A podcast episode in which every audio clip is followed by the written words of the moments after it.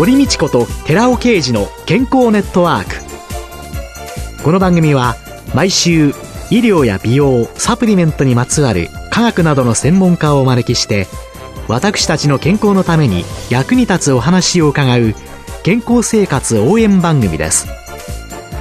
包摂体サプリメントと MGO マヌカハニーで健康な毎日をお届けするコサナの提供でお送りします。ここでコサナから美容と健康のための無料セミナーのお知らせです。来たる3月17日火曜日午後5時から6時まで東京日本橋のコサナ東京本社にて第23回美容と健康を科学するコサナのセミナー。美容と健康の救世主 Rα リポ酸本当に危険 Sα リポ酸を開催いたします。講師は番組パーソナリティで神戸大学医学部客員教授の寺尾啓治小佐奈社長。講演後午後6時から7時までニュージーランドカフェ赤坂のケータリング料理を囲んでの懇親会も開催いたします。セミナー、懇親会とも参加は無料です。参加ご希望の方は、小佐奈ホームページの応募フォームから、または東京03-6262-1512までお電話でお申し込みください。コサナから美容と健康のための無料セミナーのお知らせでした。こんにちは、堀道子です。寺尾啓二です。今月は4週にわたって機能性栄養素による真の悪玉コレステロールである小型 LDL コレステロールの低減というテーマで、小佐奈社長で神戸大学医学部客員教授の寺尾啓二さんと共にお送りしています。今週はその2回目です。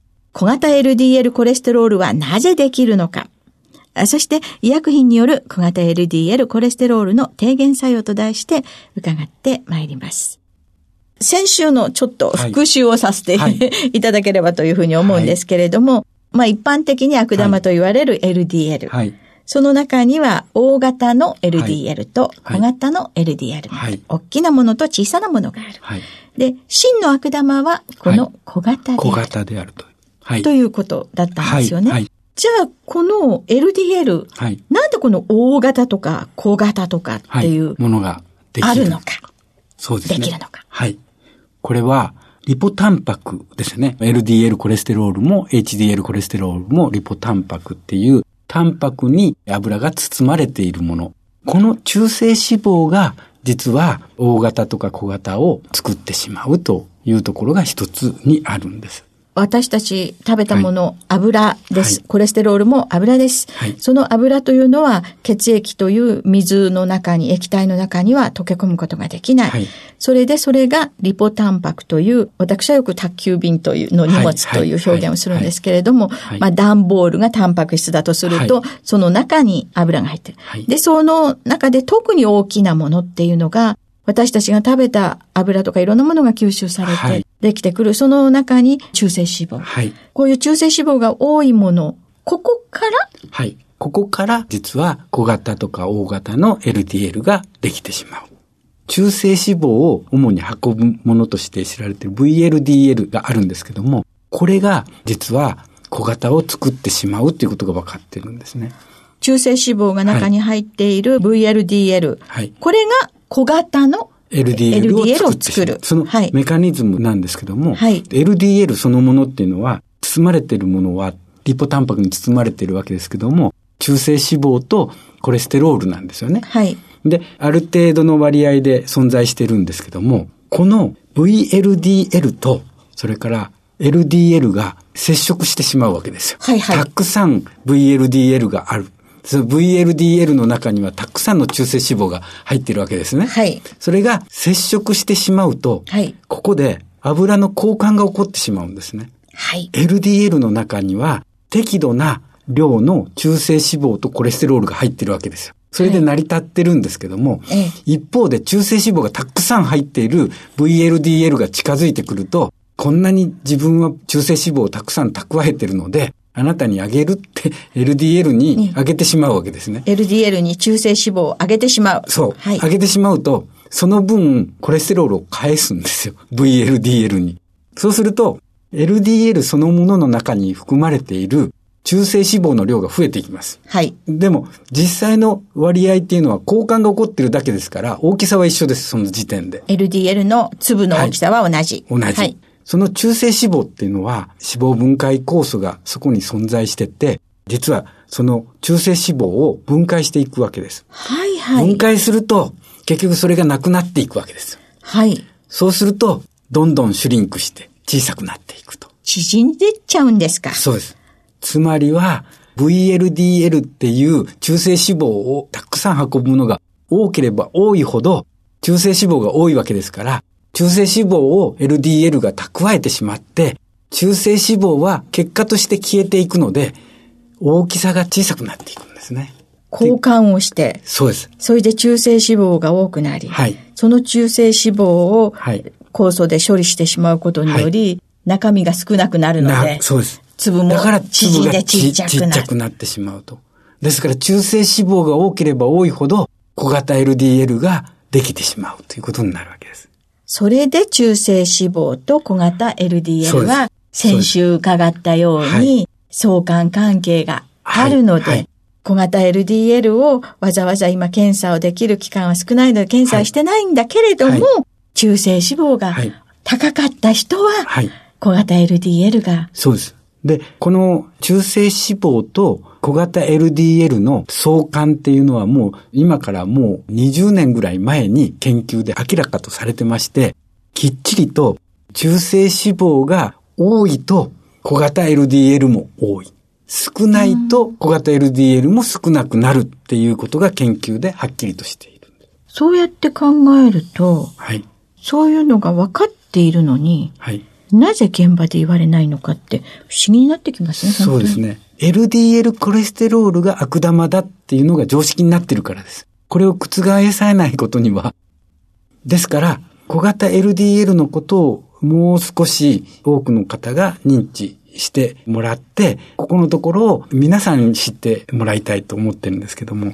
で、この LDL が小型化する背景というのは、はい、今の中性脂肪、VLDL のこと以外に何かまだあるんですか？もう一つ重要なのがインスリン抵抗性なんです。はい。インスリン抵抗性っていうのは、はい、インスリンが血液の中にある。はい。はい、そうすると、それが筋肉の細胞とかいろんなところのインスリンがくっつく状態にくっついて、そして血液の中の糖を、その細胞の中に入れ込んでくれる。そこがうまくいかない。いかなくなるんです。だから、血液の中に糖はいっぱいあるんだけど、細胞の中には糖が取り込まれることがないので、はい、細胞は飢餓状態になっている。そうです。それがインスリン抵抗性。はい、糖尿病の病院の一つでもある。はい、肝臓で VLDL が作られるわけですけども、はい、中性脂肪を蓄えているものですけども、インスリン抵抗性っていうのは、はい、実は VLDL をさらに2つに分けるんです。大きいのと小さいの。はい、1と2に分けるんですね。はい、で、インスリン抵抗性がある場合に大きいのができてしまうんですよ。インスリン抵抗性があると、はい、この VLDL の中性脂肪をたくさん持っているもの、が、これが大きいのが増える。大きいのが増える。中性脂肪を持ちすぎてるから、中性脂肪を LDL に渡してしまうようなタイプの VLDL ができてしまうんです。VLDL も大きいのと小さいのがあって。そうです。今度は大きい方が悪者。そうです。LDL はちっちゃい方が悪者。そういうことです。で、インスリン抵抗性がある人は、はい、この大きい VLDL を作ってしまうんですよ。で、そのインスリン抵抗性があると、はい、なぜ VLDL は大きくなるんですか？ここのところがよくわかってないんですよね。あ、ここはわからない。はい、でも現象として起こってくる。はい。大きい方の VLDL が LDL とコレステロール、中性脂肪をやり取りをする。やり取りをする。結果として小型 LDL ができてしまう。ということから、糖尿病の人というのは、はい。はい、結局は小型の LDL が増えてきて、えそして、まあ、糖尿病の疾患と相まって、動脈硬化が進んだり、そうです。ということが、糖尿病の人の様々な疾患の合併してくる背景にある。はい。そうやって考えていくと、はい、小型 LDL を、なんとかせねばと、はい。そういうことになります。これはどうすれば減るんですか？えいろいろと研究した中で、やはり小型 LDL がある人っていうのは当然肝動脈疾患である、動脈硬化症である、糖尿病である、いろんな病気を患うわけですけども、その小型 LDL をどのようにして減らすかっていうところで言うと、やっぱりもう病気になってますから、医薬品でどのように治すかということになるわけですよね。あそう。まあ、疾患ですからね、はい、治療というのは薬です。はい。はい、ですから、医薬品で小型 LDL を減らすっていう検討が結構行われています。はい。その一つは脂質異常症治療薬として有名なものってスタチン系ですよね。はい。スタチンによって実は小型 LDL っていうのは減るっていうことが分かってます。スタチン系っていうのはまあコレステロールを作りにくくする薬ですよね。はい、そういう、そういうことですね。ですからそのような元のコレステロールを減らすっていう方向でいくと、当然小型 LDL も減るということで、いろんな検討が行われてまして、その中で強力なスタチンほど小型 LDL は低下する。このスタチンによって小型を下げることはできるわけですけども、コレステロール自体は必要なものですから、えー、この手法っていうのは病気になった人が過剰のコレステロールを減らすことによって小型を減らすっていうところの一つの治療法だと思います。えー、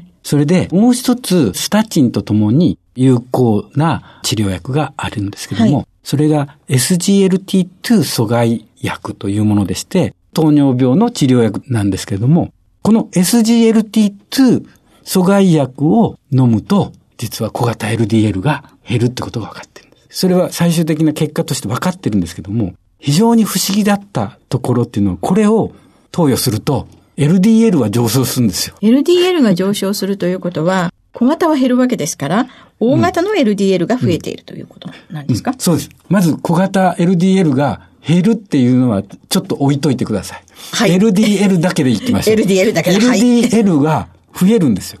SGLT2 阻害薬で LDL が増えてしまった。っていうことで、これは動脈硬化を増すのではないかっていうようなことが言われたんですけども、実は逆でして、LDL は上昇したにもかかわらず、この薬を飲むことによって、心血管疾患で死亡する率っていうのは減ってるんです。減っている。減っている。さあ、研究者は焦りますよね。そうです。これはどういうことだっていうことになるわけですよ。はい。で、確かに SGLT2 阻害薬を飲むと LDL は増える。で、調べていくわけですね。はい、LDL を分析する。はいそこに小型 LDL も一緒に分析するわけですよ。はいはいはいはい。そうすると、小型 LDL はきっちりと実際に20%減少してるんですよ。ところが、大型 LDL は53%増加している。結局、LDL トータルで見た場合には14%の増加が見られたということです。つまり、ここでもはっきりとしたことは、小型 LDL が実は悪くて、大型は増えても関係なかったっていうことを証明した研究なんです。そっか、そうすると SGLT2 阻害薬、それを使うことによって、はい、血管系の死亡率というのが減っている。減っている。でも LDL は上がっていた。はい、それでなぜかって調べていったらば、はい、結局小型の LDL がそういうことなんです。問題であったという、はいはい、そういう状況なんですね。そうですね。小型 LDL の方が実は真のリスクマーカーですよねっていうところでは、大型のことにはほとんど触れずに、やっぱり小型なんだっていうところを証明した研究ばっかりだったんですけども、ここの SGLT 阻害薬で検討したものっていうのは、大型が増えてるけど、病気にはならないんだっていうことを証明してるわけですよ。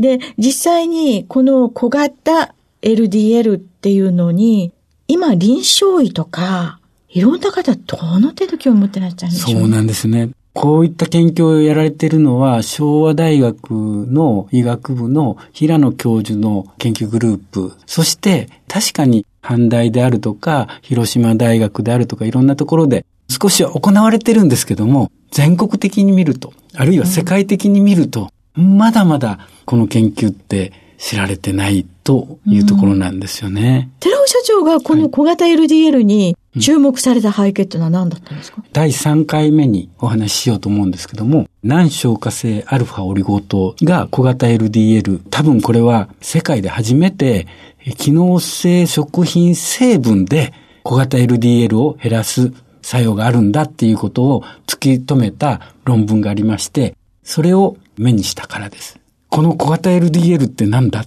ていうところからスタートして、私はここに注目したんですね。じゃあ、その難消化性デキストリンが小型 LDL を低下させるというような研究成果。それをご覧になり、小型 LDL というのはそうなんですよ。難消化性アルファオリゴ糖、アルファシクルデキストリンっていうのは、実際に分かっているのは血糖値の上昇を抑えるとか、中性脂肪を低減作用がありますとか、コレステロール低減作用がありますとか、そういうことは知られているわけです。でもそれを結びつけていくと、どちらにも作用する。今日お話ししましたように、実は小型 LDL を作っている大きな原因っていうのは、中性脂肪が多いことと、インスリン抵抗性にあるわけですよね。となると、うん、その両方を改善する食物繊維であるアルファオリゴ糖が有効であるっていうのは、理論的におのずと分かってくる。そういうことなんですよね、うん、そうやっていると、私たちの身近な機能性表示食品的なものとして、はい、そういうものが活用できていけば、はい、また違った側面が見えてくる、そうですね。ですから私はそういう意味では病気の一歩手前、脂質異常症の一歩手前であったり、糖尿病の前の予備軍であったり、そういった人たちが機能性食品でなんとか抑えていくっていうことが大事なんじゃないかって私は思うんですよね。そういう機能性表示食品が社会に出てくると、はい、寺尾社長が興味をお持ちになったように、はい、小型の LDL、そういうものに興味を持ち、はい、薬剤師が目の前の患者さんに声をかけてくれたらいいですね。今週は機能性栄養素による真の悪玉コレステロールである小型 LDL コレステロールの低減。小型 LDL コレステロールはなぜできるか。そして医薬品による小型 LDL コレステロールの低減作用というテーマで小佐奈社長で神戸大学医学部客員教授の寺尾啓二さんとともにお送りしました。寺尾さんありがとうございました。ありがとうございました。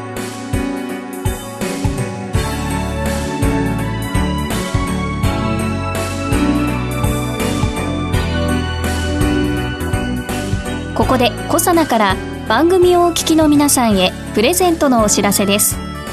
食後の血糖値上昇を抑える機能が科学的に証明されたコサナの難消化性アルファオリゴ糖は1日摂取量に制限のない新食物繊維。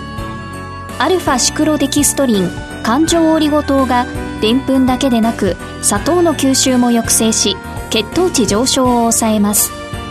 ブルーベリー味で食べやすい。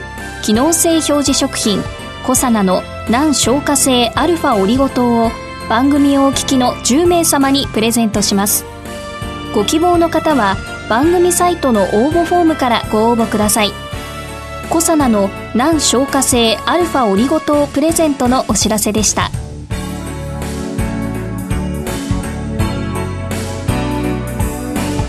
堀道子と寺尾啓二の健康ネットワーク。